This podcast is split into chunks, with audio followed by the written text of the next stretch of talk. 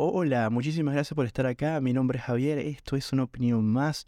Hoy vengo con un episodio que quizás eh, a algunas personas no les va a gustar eh, e incluso ni siquiera escuchen los primeros cinco minutos del episodio.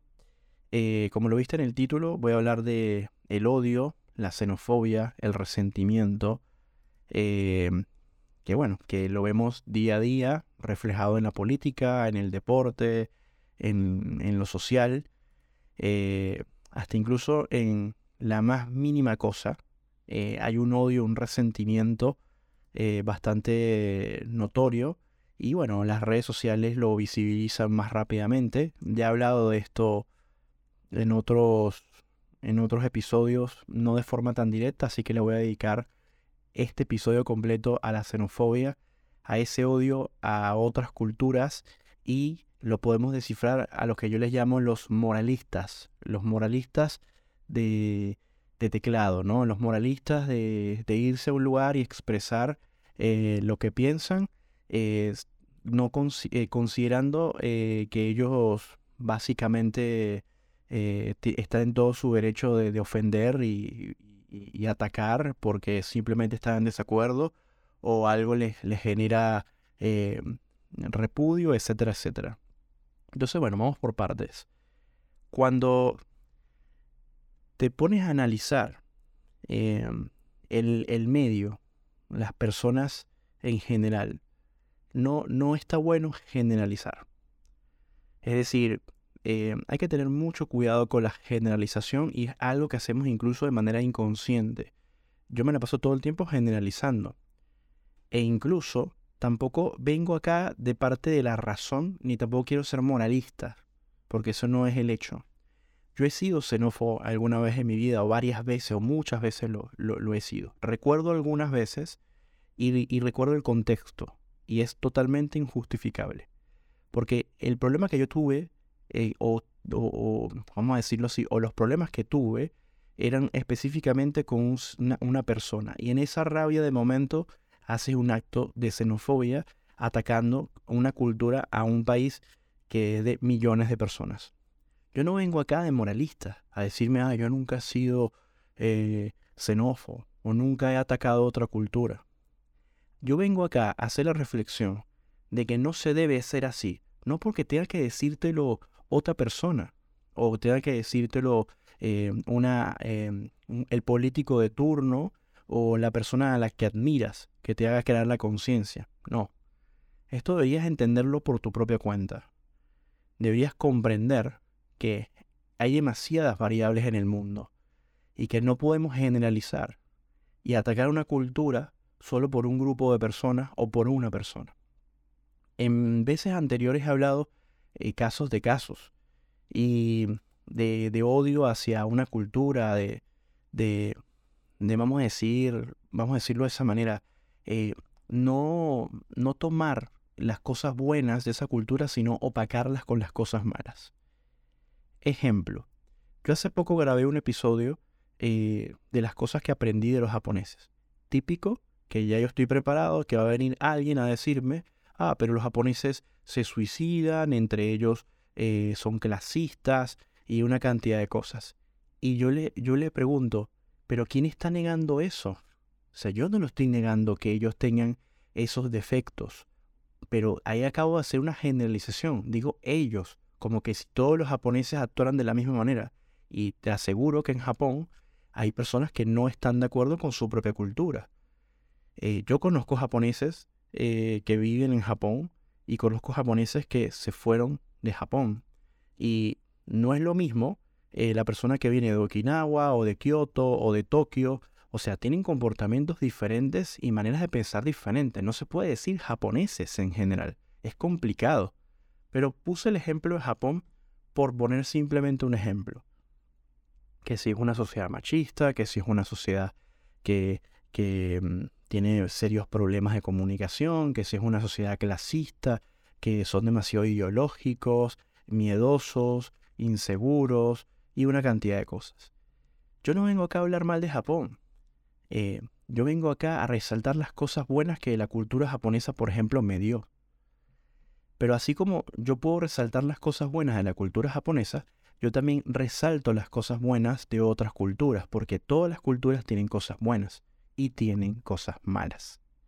Entonces, cuando viene una persona de una cultura a hacerse el moralista, a hablar mal de otra cultura, yo le digo, pero voltea y mira para adentro. O sea, ¿qué estás hablando?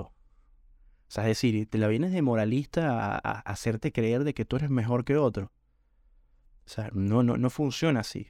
Sobre todo porque ni siquiera has viajado a ese país o no conoces las suficientemente personas como para hacerte una idea.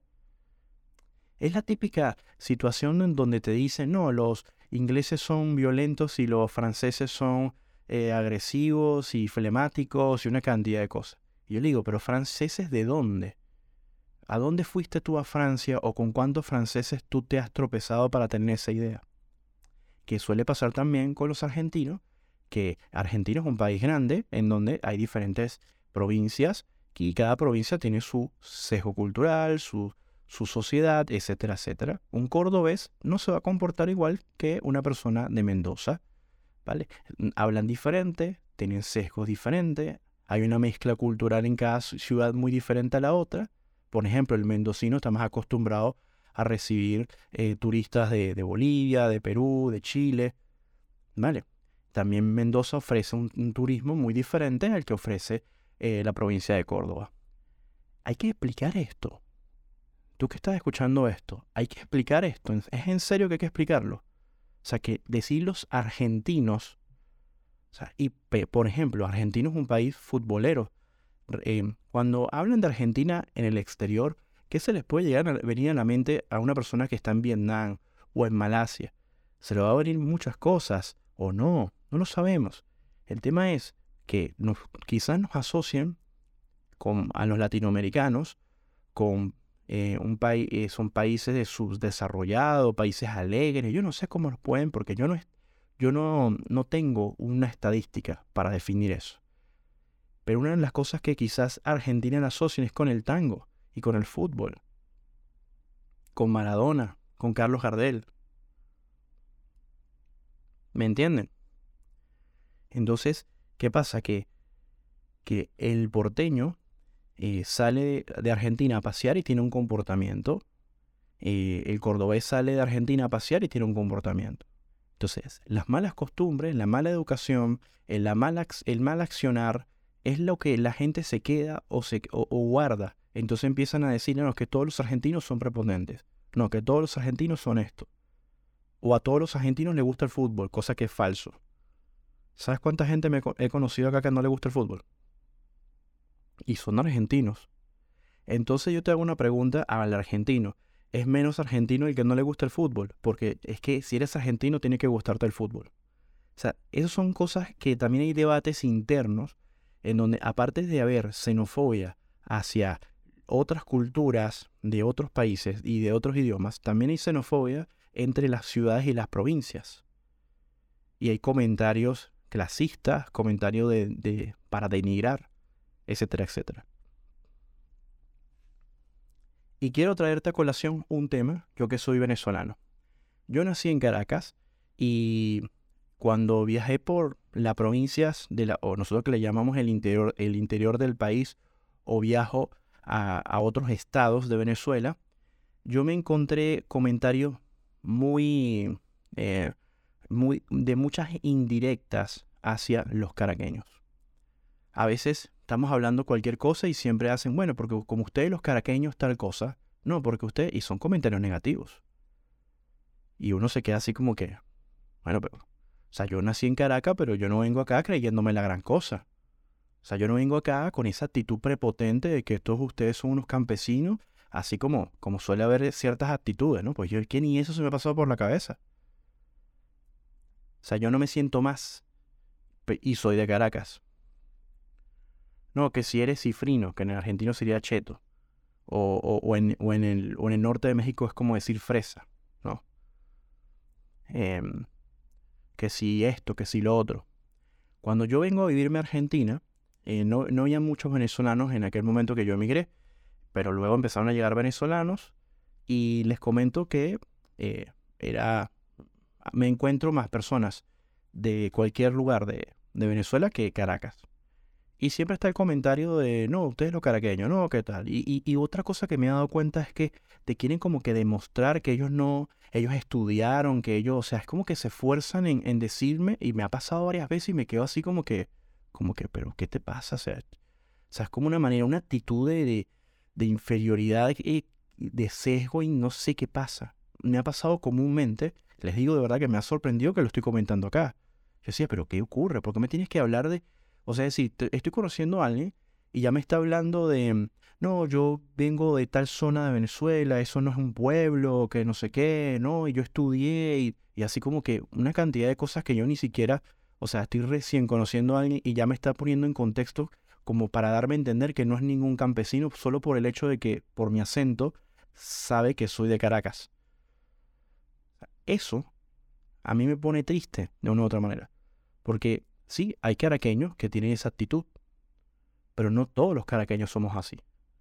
Entonces no va a venir un moralista a venirme, o sea, yo no puedo hablar bien o mal de Caracas porque me va a decir, no, porque ustedes los caraqueños. No, no, no, es que yo no estoy defendiendo a Caracas. A mí no me interesa defender Caracas. Es que Caracas no necesita que la defiendan, ni tampoco Maracaibo necesita que lo defiendan, ni tampoco la provincia acá de Córdoba necesita que la defiendan, ni tampoco Argentina necesita que la defiendan, Japón no necesita que lo defiendan.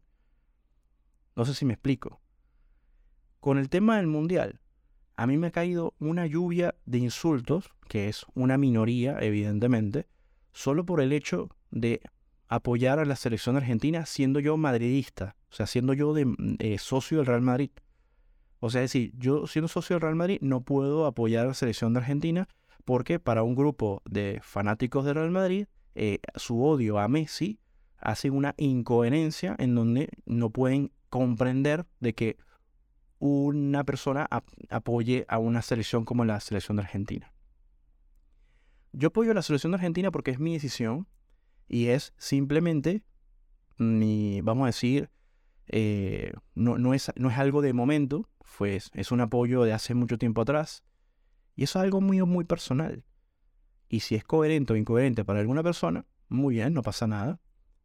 Pero ¿qué ocurre? Que en esos debates empiezan a decirme, no, porque los, los fanáticos, los, los, aficionados, escuchan la palabra, los aficionados argentinos han, amenazado y el mundial está comprado y no sé qué, y empiezan todas esas locuras, ¿no?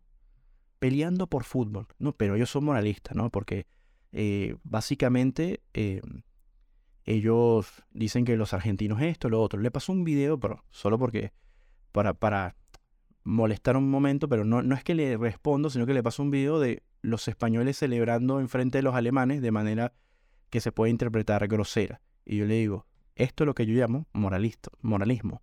O sea, eres español, estás insultando simplemente porque te cae mal una selección, porque te cae mal un jugador, y colocas dentro del contexto a los cuarenta y pico millones de argentinos que tienen que pagar eh, el acto xenófobo hacia, hacia ese grupo de personas. Y le digo, Así no funciona, eh, así no debería, perdón, funcionar el mundo. Pero eso es el bajo cociente intelectual que uno se puede encontrar constantemente en cualquier lugar. Es el hecho de creerte de que eres mejor o peor por simplemente pertenecer a un grupo de personas. Muchas de esas los escogiste, otras veces no los escogiste. Yo decidí ser madridista, por varias razones, desde hace muchos años atrás. Es más, era un niño cuando eh, me hice madridista. ¿Cuál es el problema? Ya por, por ser madridista tengo que odiar al rival llamado FC Barcelona. O sea, ya yo tengo que odiar a los Barcelona y a, los, y, a, Cataluña. O sea, yo tengo que odiar a Cataluña y cada vez que hay un enfrentamiento entre Real Madrid y el Barcelona, yo tengo que ir a denigrar al catalán diciéndole independentista y una cantidad de tonterías, solo por, por el fútbol. O sea, eso me parece estúpido. A mí me encanta que el Barcelona pierda, eh, porque es el rival número uno del Real Madrid. Em, y además de eso, eh, me gustaría que siguiera, que siguiera perdiendo.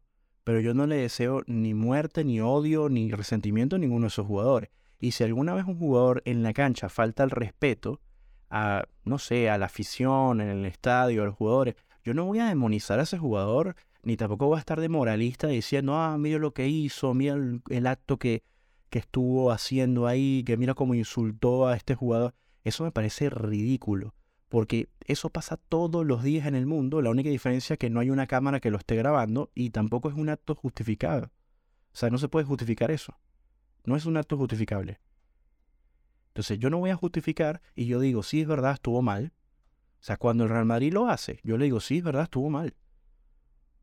Pero es que le digo, ¿qué quieres que te diga? Pero que vienen a reclamar. Decir, no, mira lo que hicieron. Sí, sí, es verdad, yo estoy totalmente de acuerdo contigo. Es así, así funciona. Si yo quiero ganar, por ejemplo, si yo fuera un jugador de fútbol, yo no sé qué es ser un jugador de fútbol, pero si lo fuera, trataría mayormente de ser lo más respetuoso con los rivales. Trataría, pero a veces un momento de calentamiento, yo no sé qué, ¿sabes? Me, enojo, pasa algo, de repente tengo un gesto y bueno, tendré al, al, mundo entero señalándome con el dedo porque viene el grupito de moralistas, ¿no? Sobre todo los periodistas y, los medios de comunicación que necesitan de esos momentos para ellos poder mantener y, eh, lo que es el, la empresa, ¿no? Porque ellos necesitan de la polémica ya que el ser humano les encanta el pan y el circo.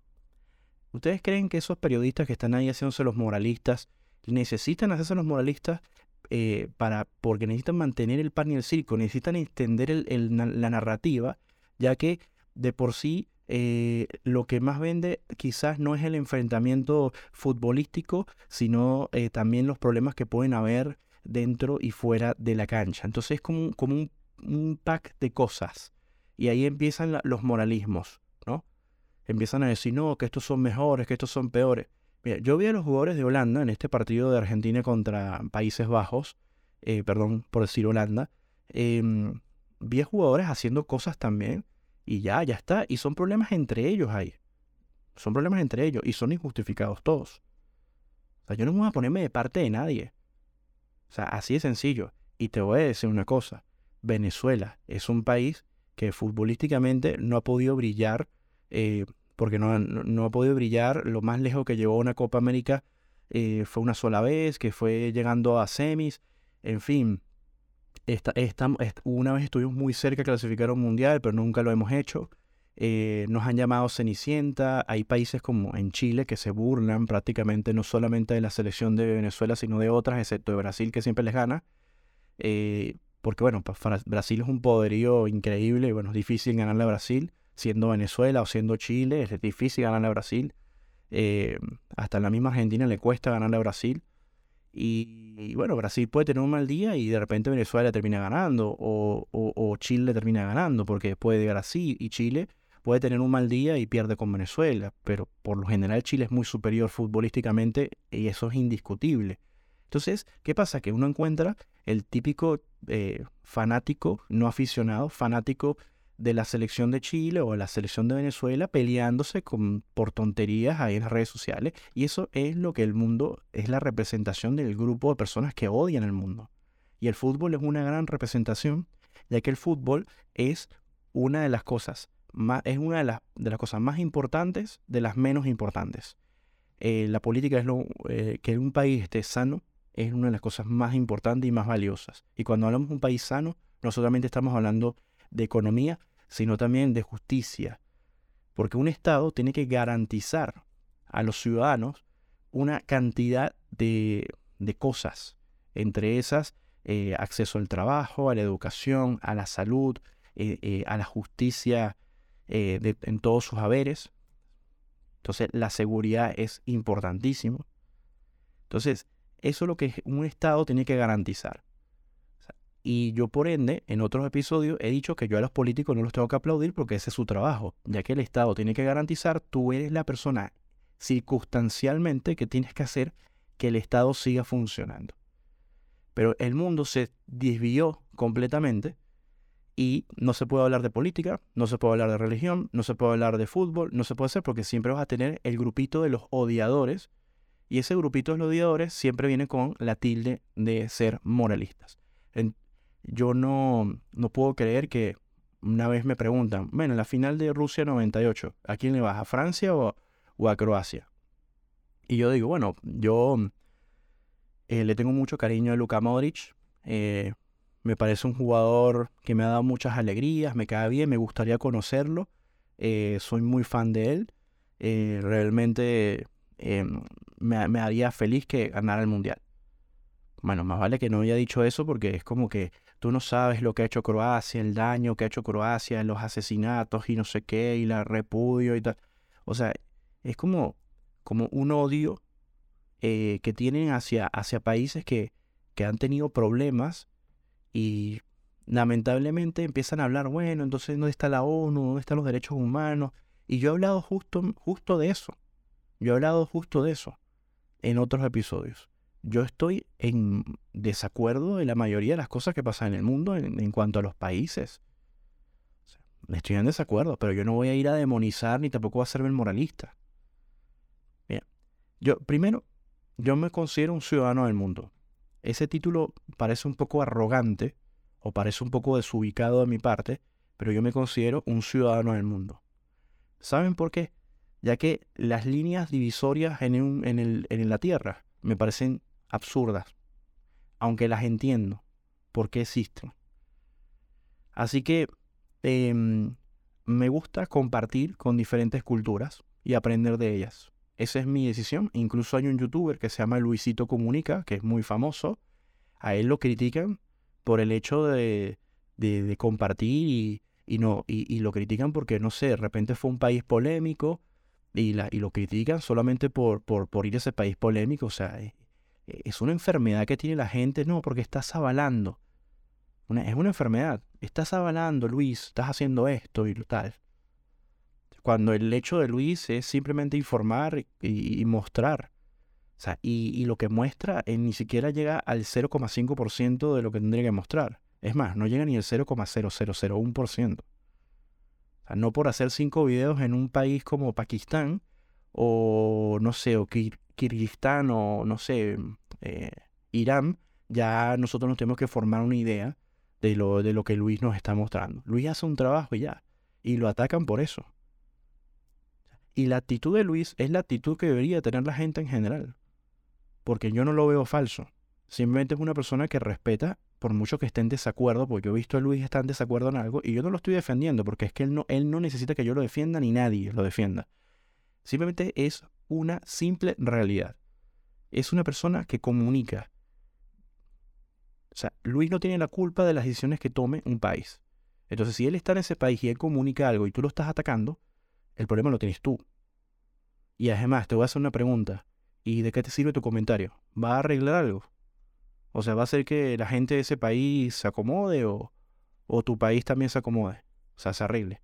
Porque es muy fácil hablar, ¿no? Es muy fácil llegar a... Y lo mismo que estoy haciendo yo acá en este momento. Es muy fácil hablar. Es difícil hacer. Entonces, a todo, si tú eres ese tipo de persona si tú eres ese tipo de persona que se anda ofendiendo y anda siendo nacionalista, creyendo que tu país es mejor que otro, o porque vas a defender tu país y lo vas a justificar hasta el fin del mundo, bueno, te puedo decir que estás metido dentro de un círculo. Eh, no eres ni mejor ni peor que nadie. La única diferencia es que tienes el poder de tomar la decisión un día y dejar de estar metido dentro de ese círculo y abrir un poco más la mente y entender que qué hubiera pasado si hubieras nacido en Vietnam tus sesgos culturales hubieran sido completamente diferentes. Es más, criticar que una persona se haya comido un murciélago según o se coma de repente, no sé, un pangolín o cualquier otro tipo de animal. Eso se llama ignorancia. Pues yo no voy a estar criticando que en ciertos países del mundo coman cosas como insectos o serpientes. Yo no puedo criticar eso. ¿Saben por qué? porque es ignorancia. No sabemos cuál es el contexto de ese país, por qué la gente llega a comer esas cosas, cómo llegaron a comer ahí. Entonces, investiga primero. Investigar no es justificar. No es decir, ah, lo voy a justificar. No, no, no es para justificarlo, es para entender de dónde salió eso. Y bueno, si estás en desacuerdo o en acuerdo, perfecto, estás en todo tu derecho a dar tu opinión, pero con mucho respeto. Como por ejemplo decir, mira, yo no, yo no comería algo así, pero la pregunta es, ¿no comerías eso en qué contexto? ¿En tu país? Claro, en tu país no lo comerías. Pero si hubieras nacido en ese lugar y estuvieras en esas condiciones, eh, tal vez la vida te lleva a que tengas que comerlo, porque es lo único que hay, o, es lo que te tocó, o es lo, la, el sesgo cultural que te llevó a eso, porque lo normalizas. Y que no entiendas eso, esto que te estoy explicando, es, ponte a pensar, si no lo entiendes por tu propia cuenta y alguien te lo tiene que explicar, y cuando te lo explican todavía no lo entiendes porque eres soberbio y terco, o terca, o soberbia, y no lo quieres entender, bueno, yo no, yo no, yo no tengo que, ni yo ni nadie te lo tiene que explicar. O sea, listo, se te dijo, se, se te mencionó y ya, pasó ahí. Allá tú y tus pensamientos. Porque esto no se trata de justificar. Esto se trata de entender, de entendimiento, de razonamiento, no de emociones. las preguntas son, ¿por qué estas personas hacen esto? ¿Qué les llevó a hacer esto? No es que estás muy cómodo en tu cultura eh, y, estás criticando a otra. Sobre todo por religión. Hace, nosotros los seres humanos no, somos muy incoherentes en muchas cosas. Todo el tiempo estamos siendo incoherentes. Eso es normal. Yo también lo he sido muchas veces. Hace poco me atacó un ateo. ¿Cómo lo sé? Porque lo pone en mayúsculas en la descripción de, su, de su Twitter. Viene de moralista a atacarme eh, y me, y me, atacarme, ¿no? Cosa que no pasa nada, no, hay ningún problema. Eh, atacar significa que no da un argumento, sino que va a insultar y te da el argumento con insultos. Los insultos son clasistas, xenófobos eh, y haciéndose el más inteligente. Yo partiendo, ya de por sí, cuando insultas ya no eres inteligente. Básicamente no lo eres porque no tienes el recurso literario suficiente como para eh, dar un argumento sólido sin tener que usar un recurso de insultar o denigrar a una persona, solo porque creer de que esa persona está equivocada. Em, el hecho es que esta persona eh, me está dando un discurso de algo y yo le digo, bueno, eh, mucha incoherencia en tus palabras, ya que te, te, determinas una persona atea y esto que me estás diciendo es un discurso ideológico. Y lamentablemente los, ateos no son ideológicos. Más bien no creen, eh, no afirman una cantidad de cosas. Y el tipo hasta ahí me discute eso, ¿no? Y yo le digo, pero es que eso no lo digo yo, eso lo dice el ateísmo. ¿Qué quieres que te diga? O sea, yo no, yo no lo inventé. Ahora, si tú te autodenominas ateo simplemente porque no crees en religiones, yo te voy a decir una cosa, esa narrativa ideológica, esa narrativa ideológica es una creencia es creer, es idealizar. Entonces, ¿dónde está el ateísmo ahí? ¿Dónde?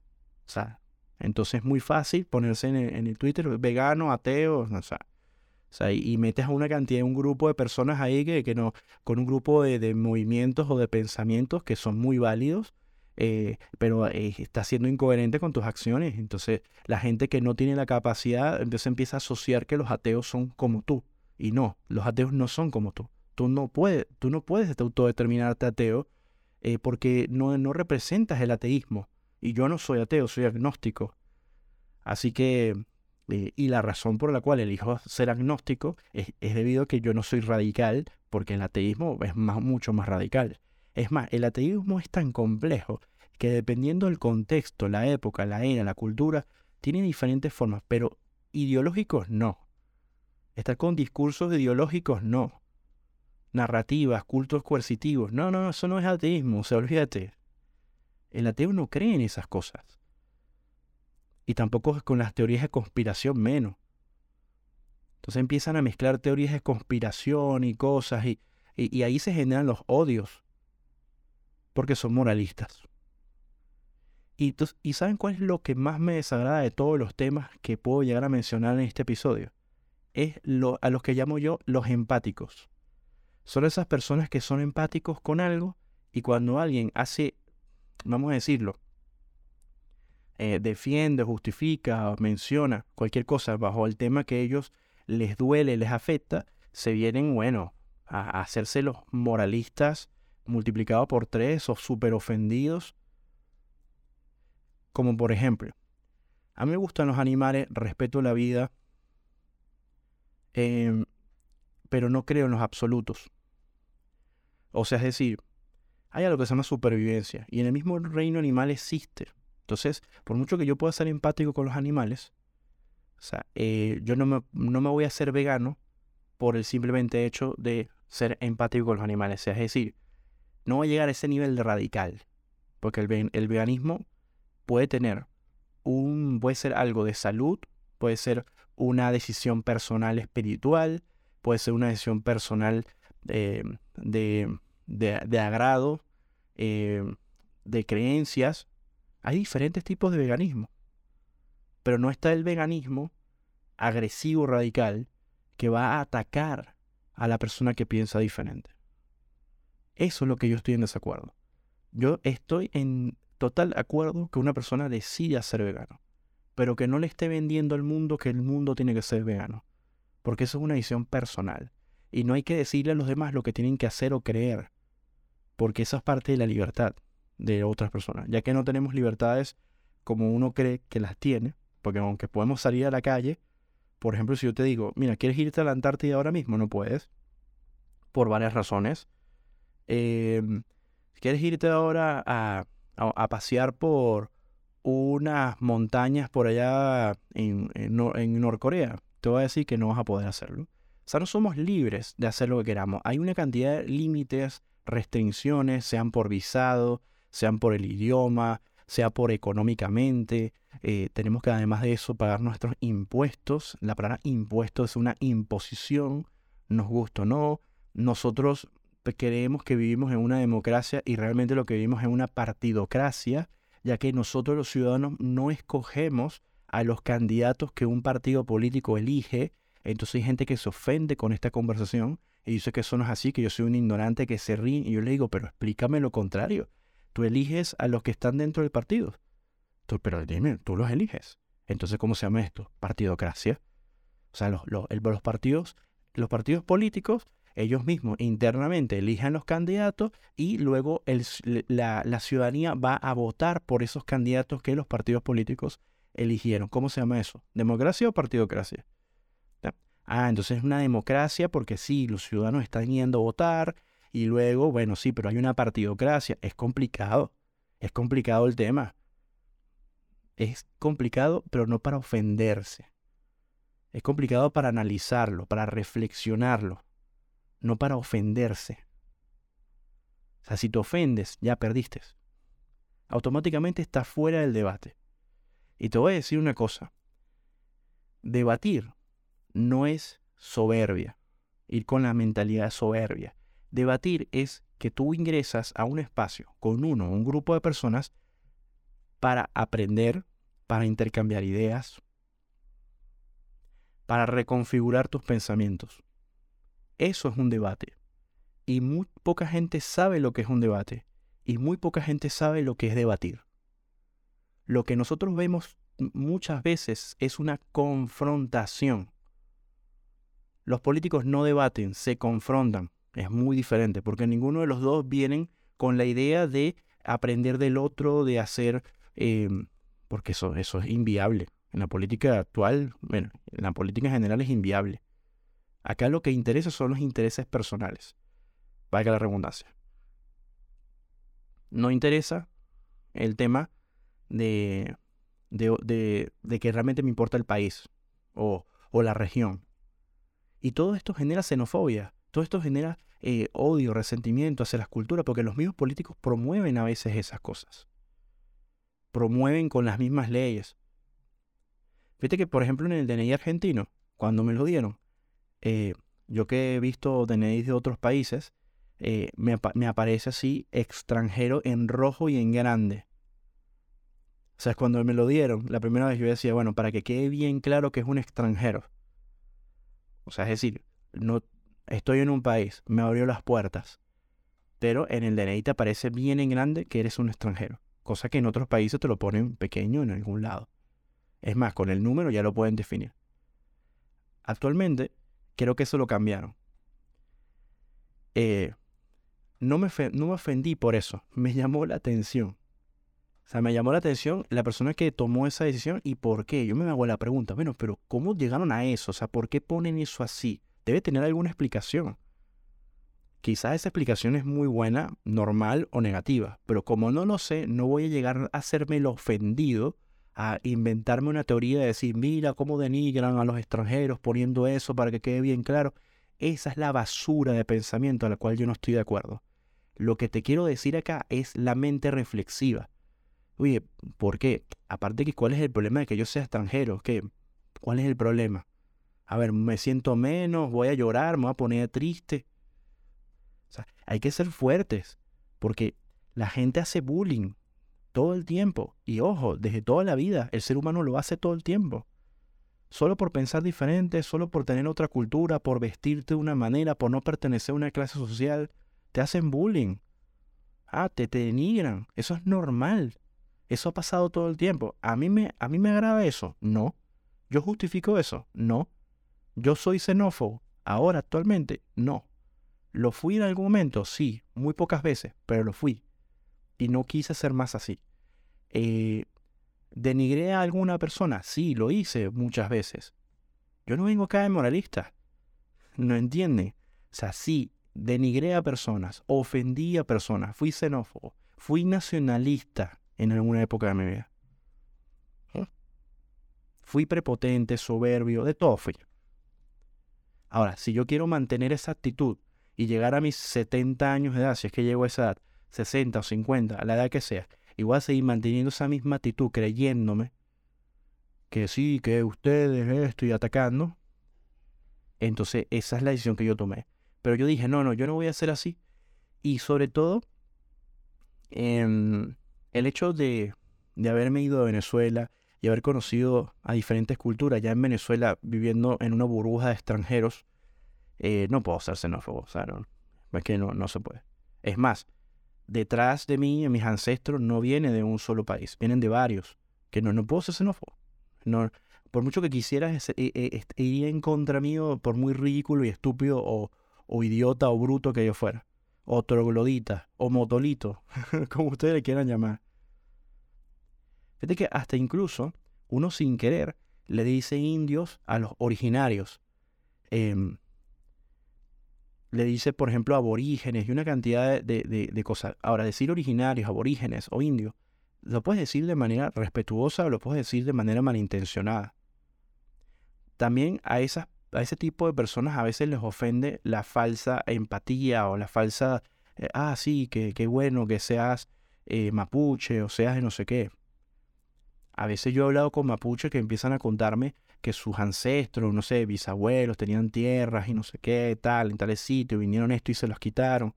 Y hay un como un odio y un resentimiento que yo los puedo llegar a entender. Yo decía, oye, sí, es, verdad, yo no me quiero imaginar a, tu bisabuelo cuando le pasó eso, la, rabia y el, y, y, el odio, el resentimiento, los sentimientos que encontró, pero no sabemos qué, qué sintió el abuelo. Tal vez no sintió odio, tal vez sí, no lo sabemos. Él tampoco lo sabe, pues le pregunté. Eh, pero sí, genera rabia y odio. Entonces, ¿qué pasa? Que ya esa familia, eh, con ese grupito de personas, es como que le declararon la, muerte, la vida, lo, no sé qué le declararon y ya es un odio, un resentimiento. Bueno, yo tengo el poder de cambiar eso si de repente mi familia fue una familia sufrida porque vino de la guerra civil de España y bueno, o, o vinieron de otros, otros, o de otros problemas eh, sociales en otros países y vinieron a emigrar a Venezuela, que en ese momento Venezuela era, era básicamente eh, un paraíso. Eh, ¿Qué te puedo decir? O sea, es decir, ajá, ¿qué quieres que te diga? O sea, entonces yo ahora me voy a poner a pelearme por algo que ocurrió hace 40 años atrás, o 50 o 60 años atrás. No sé si me explico. O sea, yo soy fan del Titanic, por ejemplo, y, disculpa que yo a veces cambie la conversación, pero bueno, trato de decir lo máximo que pueda en este tiempo, en este espacio. Yo soy fan del Titanic y hay gente que me dice, ¿cómo te puede gustar un barco que fue una tragedia y además fue un grupo de personas clasistas y una cantidad de cosas, ¿no? Y yo le digo, pero es que ahí estás confundiendo conceptos. O sea, es decir, em, yo soy fan de muchos barcos, entre esas el Titanic. Me gustó mucho la, la película porque soy fan de, algunos directores. Eh, cuando vi en 1997 la película de Titanic me, encantó. Es una falacia, te muestra ciertas cosas, ciertas realidades, se respetaron varias, varias informaciones. O sea, son varias cosas que me, que me, que me llaman la atención y me gustan de la historia del barco. Es una gran enseñanza. Eh, ahora, eh, ¿qué, ¿qué, tiene que ver el clasismo y todo eso que yo no lo estoy aprobando ni tampoco lo estoy justificando? Entonces, esa mentalidad si tú la tienes ante cualquier persona que estás atacando a una persona que no puede dar su opinión porque ya automáticamente le vienes a tirar la porquería de lo que hizo, entonces no podemos hablar absolutamente de nada. Porque si me vas a hablar de pingüinos, entonces me vas a meter, ¿qué me vas a decir? No, que los pingüinos son esto porque son unos machistas, porque mira lo que hacen con la hembra, mira lo que hace la hembra. Mira, la gente que tiene problemas, que tiene odia al mundo, a esa gente hay que no escucharla. Dejarla ahí, que le diga lo que quiera y, y ya. Listo. No darle esa atención. Para por tu salud mental. Cuando ven una persona que piense diferente a ti, eh, sé tolerante. Eso es todo. Tal vez puedas aprender algo nuevo. Algo que no hayas considerado. Y esa persona que piensa diferente a ti tiene una realidad del mundo muy diferente a la tuya. Y posiblemente está equivocada y tú tengas la razón. Porque la razón no es que tú la tienes porque tú la inventaste. Sino la razón es el hecho de que tienes ciertas pruebas empíricas en tu mano que demuestran que la balanza se inclina más a lo que, a lo que estás pensando. Pero no importa, no tienes que demostrar lo contrario. Simplemente deja a esas personas que evolucionan porque tenemos que creer que nosotros tenemos el derecho de cambiar. Tenemos el derecho de cambiar. No te olvides de eso nunca. Nosotros eh, eh, lo mejor que podemos hacer como seres humanos, y con esto cierro, es cambiar nuestros pensamientos. Por ende, yo no me avergüenzo de, de, haber, de haber sido xenófobo ni haber denigrado a una persona por el simplemente hecho de que decidí cambiar y decidí de ser tonto e idiota. O si lo quieres decir mejor, imbécil. Eso es lo que decidí. Por eso que no me avergüenzo. Porque decidí cambiar y dejar a la gente ser. Dejar al religioso ser. Yo no tengo que decirle al religioso nada aunque yo no me guste la religión, no estoy de acuerdo con ninguna religión. Y es difícil a veces. Tengo eh, amigos que sus padres son demasiado religiosos, llegas a su casa y te están preguntando que si he ido a misa. Yo le digo la verdad, no. O sea, pero no, ellos no concilian de que alguien no crea en Dios. No me voy a poner a hablar con esas personas de Dios ni nada de eso porque no, primero no, no importa. Ya, ¿Es molesta la situación? Sí. ¿Es innecesaria? Sí. Para mí. Así que hay que convivir y, lidiar con eso lamentablemente. Pero yo se lo respeto. Y en, una, en un episodio hablé de, de la negación. A veces las personas viven en negación porque es una manera de sobrevivir. Y me gusta mucho un episodio de una de mis series favoritas que es Malcolm in the Middle, eh, Malcolm el del medio, que es una serie del 2001 hasta el 2006, si no me equivoco. Eh, no me recuerdo bien las fechas, pero sé que está por esos rangos. Y Hal, que es el padre, em, un día le explica a Malcolm, ya que Malcolm es un personaje que tiene un cociente intelectual eh, elevado y es súper inteligente, pero él se considera superficial y bueno, es un tema extenso. La cuestión es que el padre le habla de la negación. Hijo, le dice así como, como que yo en esa negación sobrevivo y esa es la razón de por qué todo esto se mantiene. Porque vivo en negación. Claro, porque para Malcolm no existe lógica en varias acciones. Entonces el cerebro trata de buscar un razonamiento lógico para encontrarle una respuesta. Pero ese tipo de casos de la negación es algo que hay que comprender también. Y hay personas que viven en negación que prefieren creer algo y vivir de eso porque es algo que les da impulso, algo que les da em, una energía que puede hacer que sigan manteniéndose. Y yo te, recomiendo que trata de aprender a percibir eso en la gente que tienes a tu alrededor. No para que se lo digas diciendo, no, tú vives en negación. No, no, no. Simplemente para que te des cuenta que ahí no hay nada que buscar. Ahí no hay nada que hacer. Vivir en negación. Y hablé justamente un episodio de eso. Y, yo me alejo, por ejemplo, aunque yo quiera mucho a una persona, me alejo de mi distancia cuando esas personas están totalmente justificando todo con el universo. Bueno, si no se dio fue por algo. Si no ocurrió fue por tal cosa. No, porque si Mercurio estaba no sé qué, entonces las energías. Yo, yo, yo les digo, ¿y dónde quedó el trabajo? ¿Dónde quedó el trabajo? Y me encanta esta pequeña historia que les quiero decir eh, que es de una serie que vi de niño que se llama El, Manual eh, de, Supervivencia Escolar de NET, que dice que resultados no garantizados. Bueno, ese, esa serie de Nickelodeon me encantó, o sea, cuando era niño me, encantaba. Eh, bueno, adolescente realmente, ya la vi un poco de grande, pero me encantaba el contexto, los personajes, había un carisma. Eh, uno viene agotado mentalmente quizás de, de trabajar, de hacer varias cosas y sentarse a ver algo divertido que no te hace mucho pensar, creo que en mi caso es agradable. Y hay un capítulo en donde Ned tenía que sacar una nota para poder pasar la materia y era con su profesor Sweeney, que era el antagonista prácticamente de, de, toda, de, toda, la serie, ¿no? Y mm, e, él se esfuerza en caerle bien al profesor. Él dijo, voy a tener, para poder pasar, voy a tener que convertirme en el chupamedias. O sea, la persona que está detrás del profesor halagándolo. Y todo el mundo, ¿qué? Bueno, sus, dos amigos. ¿Qué? ¿Cómo te vas a convertir en eso? No puede ser. Y bueno, empezó a vestirse como Sweeney, empezó a darle las gracias, a hacerle detalles, regalos, y con todo y eso, no seguía sacando malas calificaciones, sacando malas notas. Y sale eh, su, mejor amiga, eh, se le queda mirando y le dice, pero si ese es el trabajo. O sea, porque o sea, te estás esforzando en hacer todo menos el trabajo. O sea, es decir, ¿qué es lo que hace que puedas sacar una buena nota? En la amiga es Mouse. Bueno, Mouse le dice a, a, a Ned, ¿y si haces el trabajo? O sea, porque él se está esforzando en todo lo que no sirve. ¿Qué es lo que te hace pasar la materia? ¿Qué es lo que te hace pasar la materia? Muy sencillo hacer el trabajo.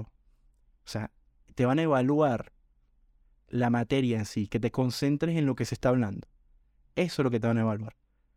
No te van a evaluar que te vistas como el profesor, no te van a evaluar nada de eso, que le caigas bien o no. Entonces Mouse le dice, pero si haces el trabajo, Inés se queda como que, es verdad. Al final termina pasando, pero es eso. Yo le digo mucho a las personas con el tema, tengan cuidado con la con las creencias del el universo y que pasó por algo. Yo le digo, pero tú hiciste el trabajo. Pero no una vez. Que el trabajo es complejo, hay que, hay que moverse, hay que ser constante, eh, analizar, reconfigurar en el camino, volver a intentar. Eh, eh, no sé si, si, me explico. No es que estás sentada o sentado ahí a que te llueva las, las oportunidades en la vida porque así no funciona. Y qué triste que tú hayas logrado, por ejemplo, más que todo una relación de pareja o, una amistad porque el otro hizo el trabajo y tú simplemente estabas cómodo, cómoda ahí recibiendo y recibiendo. Oye, es bastante triste. Y eso es una de las razones que me da gracia porque acá en Argentina culturalmente me he dado cuenta que los hombres hacen mucho esfuerzo porque una mujer, una chica, eh, ojo, y estoy generalizando porque no, no debe pasar así todo el tiempo, pero bueno, los casos que he conocido, el hombre está ahí, ¿sabes? Buscando, tocando la puerta de ella, eh, viendo, eh, tratando de entender por dónde ingresa, los estados de ánimos de ella. Ya está ahí, puede pasar meses, hasta un año, hasta que por fin acceden a una primera cita y bueno, no sé qué. Y vamos a suponer que se dieron las cosas. Vamos a suponer que se dieron las cosas. Bueno, ahí donde me da gracia porque ha pasado que se invierten los papeles. ¿Ok?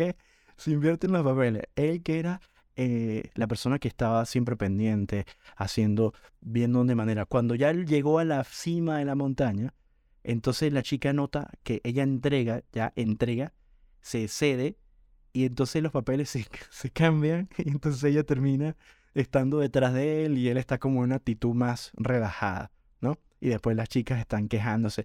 Mira, ves, todos los hombres son iguales, después que logran lo que quieren, cambian.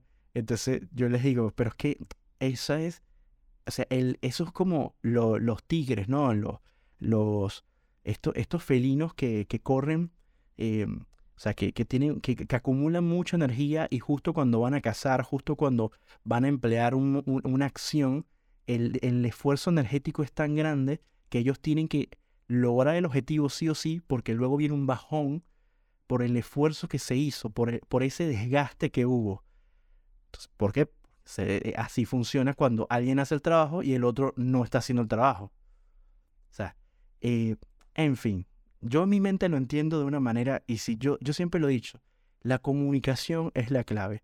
Y, no es, y, la comunicación sin los miedos es la clave. Pero debería hablar de esto otra vez en otro episodio. Yo no sé si realmente le gusta esos temas. A veces me trillo o repito mucho algunas cosas. Pero bueno, esto es un diario. Así que muchísimas gracias por escucharme. Les mando un fuerte abrazo. Espero que el episodio no haya sido un poco molesto.